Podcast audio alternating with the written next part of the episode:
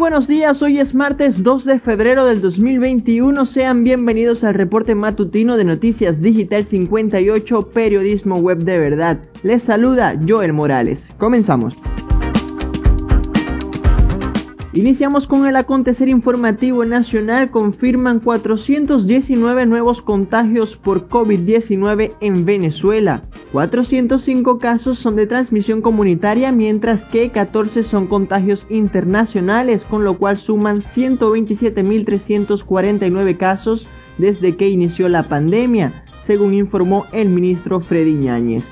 Lamentablemente el país reportó 7 nuevos fallecidos para alcanzar un total de 1.196 muertes.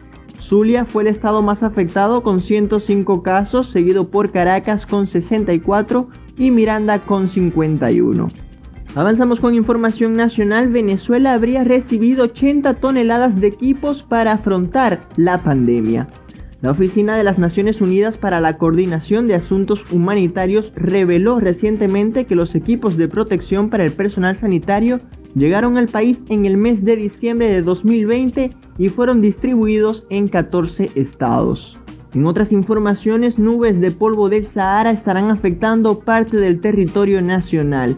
El meteorólogo Luis Vargas informó que desde el pasado lunes y durante este martes la zona oriental y central de Venezuela se verá afectada por concentraciones de nube de polvo proveniente del desierto africano. Acotó que las concentraciones serán leves y moderadas, pero que dificultarán la visión horizontal. Seguimos con el acontecer noticioso nacional. Mueren en accidentes viales 10 venezolanos que intentaban huir del país. Miembros de la oposición venezolana liderada por Juan Guaidó denunciaron que los lamentables fallecimientos de connacionales tuvieron lugar en las carreteras del estado Táchira, luego de sufrir accidentes de tránsito o ser arrollados por automóviles. Con esta información hacemos un breve repaso por el acontecer regional. Zulianos podrán circular desde las 8 de la mañana hasta las 6 de la tarde durante la semana de cuarentena radical. Así lo informó el gobernador Omar Prieto este lunes durante su programa radial.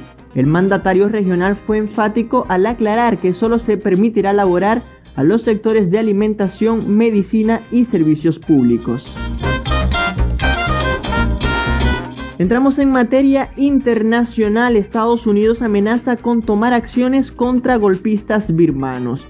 El gobierno de Joe Biden rechazó este lunes la rebelión militar ocurrida en Birmania, aclarando que se opone a cualquier intento de alterar los resultados de las pasadas elecciones. La portavoz de la Casa Blanca, Jen Psaki, aseguró que en caso de no revertirse el golpe militar, Washington tomará acciones contra los responsables. Este mismo martes, el Consejo de Seguridad de las Naciones Unidas abordará la situación del país asiático. Continuamos nuestro recorrido por el mundo. Decretan estado de alarma en Nueva York ante llegada de una fuerte nevada. Las autoridades del estado norteamericano esperan que el temporal invernal llegue a acumular hasta medio metro de nieve, lo que convertiría al temporal en uno de los más fuertes en la historia de la Gran Manzana. El Estado incluso se vio obligado a detener su campaña de vacunación contra la COVID-19. Pasamos a Sudamérica. Acusan a candidato a la presidencia de Perú de haber comprado testigos en juicio por asesinato. Se trata de Daniel Urresti, quien enfrenta una causa como autor mediato del asesinato de un periodista cuando era jefe de inteligencia en un cuartel militar en el sur peruano durante el año 1998. La denuncia fue realizada por Jesús Galvez, quien grabó de manera secreta a dos emisarios de Urresti cuando le ofrecieron 5 mil dólares y costear intervenciones quirúrgicas de vista y rodillas a cambio de su silencio en el juicio. Pasamos al acontecer deportivo y nos vamos directamente a la Serie del Caribe Mazatlán 2021. Puerto Rico blanquea a Venezuela y logra su primer triunfo en Mazatlán. Los criollos de Cagua sacaron un marcador favorable de tres carreras por cero ante los caribes de Anzuategui.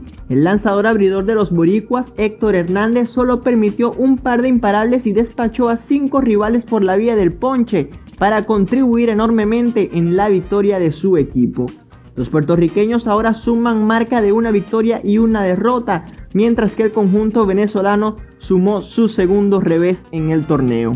Permanecemos en la pelota caribeña, Panamá derrota a Colombia y suma su segunda victoria. Los federales de Chiriquí, conjunto panameño, se impusieron con autoridad de nueve carreras por cinco a los Caimanes de Barranquilla en esta segunda jornada. Solo en la tercera entrada los federales lograron anotar siete carreras que les permitieron afrontar el resto del encuentro con mayor comodidad. Los representantes panameños se colocan líderes del torneo con dos victorias, mientras que Colombia acumula par de derrotas.